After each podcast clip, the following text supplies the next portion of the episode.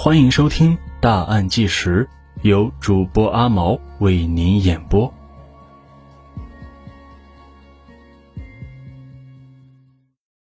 湖北省天门市西湖景区，宁静的湖面、优美的环境是当地居民休闲的一个好去处。二零一三年三月二十七日这一天。就在这个景区里的一座桥下，却浮起了一具女尸。这个案子也瞬间震惊了当地。发现尸体的是一个在景区里负责打捞湖面垃圾的工人。工人告诉警方，其实呢，两天前他就曾经在湖里看见过那具尸体，但是他当时没有报案。当时尸体漂在湖的另一头，他以为呢是个模特人。到了二十七号，这东西飘了过来，他发现这是个人，当即就报了案。天门市公安局立即对尸体进行了打捞，并对现场进行了勘查。这是一具女尸，一米五八左右，年龄大概是三十五岁。尸体状态非常特别，头部套了一个塑料袋，下身赤裸，身上和左手臂被粉红色的绳索捆绑。根据当时的气温和天气情况，法医推断出死者的死亡时间有八天左右，死亡原因是机械性窒息，绳索勒紧的可能性比较大。发现尸体的地方是和西湖相连的一条河，当地人称它为后濠河。这里和外界并不相通，所以尸体不是从其他水域漂过来的。而从死者的状态来看，这里也不是案发的第一现场。这个女人是被人杀死之后抛尸在这里的，这是一起恶性的杀人抛尸案。那么，这个女人到底是谁呢？又是被谁杀死的呢？就在尸体被发现的前一周，二零一三年三月二十一日，天门当地的电视台播出了一则寻人启事。二零一三年三月二十七日，在后壕河里，那具女尸被发现。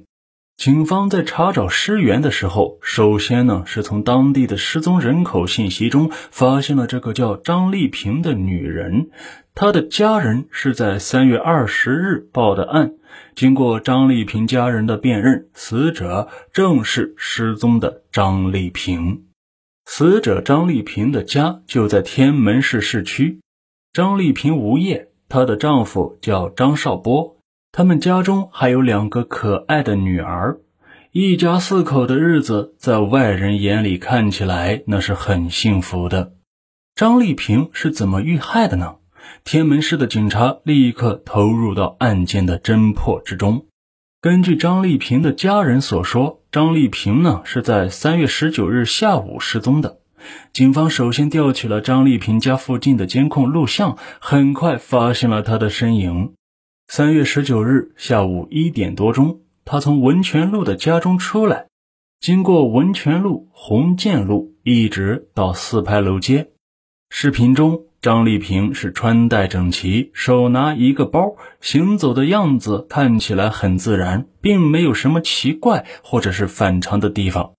视频中的张丽萍第一次出现的时候是在下午一点五十五分，最后一次出现的时间是十四点十四分。之后，在周围的其他监控中再也没有找到过她，这说明她应该是在十四点十四分之后失踪的。监控中只能看到张丽萍一个人，那么她当时是要干什么去呢？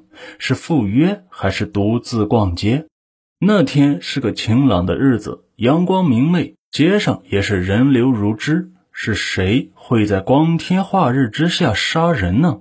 警方决定从两个地方查起。第一个就是张丽萍消失的四牌楼街，在那里进行调查摸底。第二个是抛尸地，对后濠河两边的居民进行调查走访。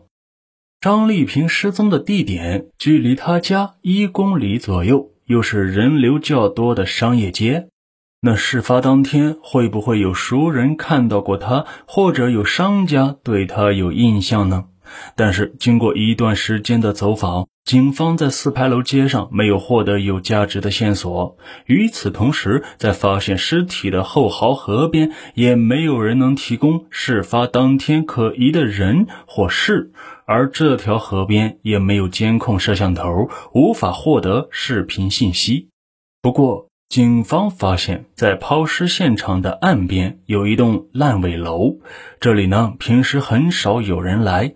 警方找来这里的看守人，看守人说没有人进到烂尾楼里，因为周围的田里没有踩过的痕迹，也没有听到东西落水的声音。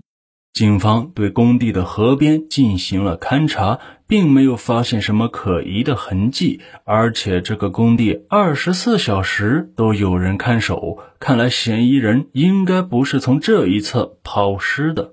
从张丽萍的失踪地和抛尸地，警方都没有发现任何有价值的线索，于是警方的目光再次转移到现场和张丽萍的身上。尸体被发现时下身赤裸，这个情况能说明凶手的犯罪动机吗？表面上看，应该属于性侵这方面的原因。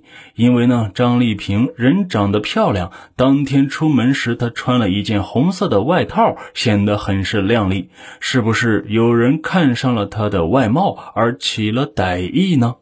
但是，警方从张丽萍的尸体上并没有找到确凿的性侵害的证据。难道是他当时进行了激烈的反抗，对方没有得逞，进而激怒了对方而被杀害的吗？警方对张丽萍的尸体进行了仔细的检查，发现她的尸体除了颈部因机械性窒息死亡留下的痕迹之外，就没有任何其他的伤痕了。这样看，她进行激烈反抗的证据也不足。那么，是不是张丽萍遭到了抢劫，受到嫌疑人恐吓，不敢反抗，被控制之后遭了杀害呢？张丽萍出门时带的手机、包、银行卡等物品都没有找到，可是张丽萍尸体的耳朵上还有金耳环，手上还戴着玉手镯。如果是抢劫谋财的话，这些首饰嫌疑人是不应该漏掉的。而且从张丽萍失踪的时间和地点分析，抢劫似乎也不大可能。警方推断，嫌疑人是故意让死者赤裸下身，拿走身上的财物，制造假象，让警方认为这是一起性侵害或者是抢劫杀人的案件。这么看来，这起案件很可能是一起谋杀案，而凶手是不会在繁华的大街上下手的。最大的可能就是将他骗到一个隐蔽的地方杀害。那么，是谁有条件骗张丽萍走呢？警察的脑海里出现了两个字：熟人。张丽萍当时三十五岁，老家是湖北黄冈。二零零一年，她和张少波结了婚，搬到天门市居住。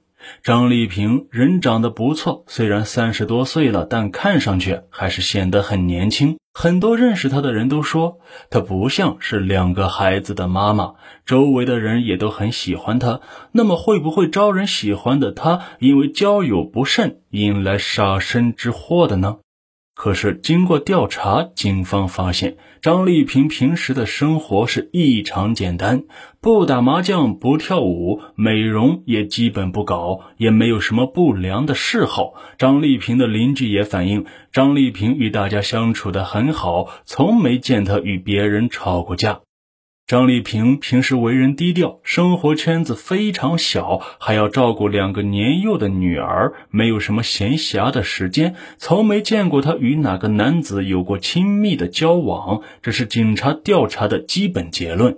此外，警察还特意调查了一下张丽萍上网的情况，结果发现她连 QQ 都没有，上网一般就是浏览一下网页，看一下新闻、电影之类的。这样看来，因为张丽萍自己的原因引发情杀，或者与周围人有矛盾导致仇杀的可能性都比较小。就在这时，张丽萍的母亲对侦查员说了这么一句话：“说是不是张少波杀妻？”张丽萍的母亲为什么怀疑女婿张少波呢？他向警方反映。说，在二零一二年，张少波曾经和女儿有过一次激烈的争吵。他觉得张少波对女儿不好，有可能是行凶的人。而在警方面前，张少波也承认他是和妻子吵过那么一架。但是有哪家夫妻没吵过架呢？而且事后他们很快就和好了。但是警方并没有立即放弃张少波这条线索，因为他们发现张丽萍被害之前，这夫妻俩的生活发生了很大的变化。张丽萍和丈夫张少波，二零零八年至二零一二年十月，在天门南湖市场经营小文具批发，生意呢一直不错。可是去年下半年，他们突然把店给转了出去，随后张少波就一个人去西安打工，直到春节才回来。好好的生意为什么不做了？而且张少波才出去半年时间，张丽萍就这样了。李琦失踪之后被杀害，这一切都是巧合的吗？是不是张丽萍和张少波之间产生了什么矛盾，才产生了家庭中的一系列变化，而让他产生了杀人的念头呢？我们下集接着说。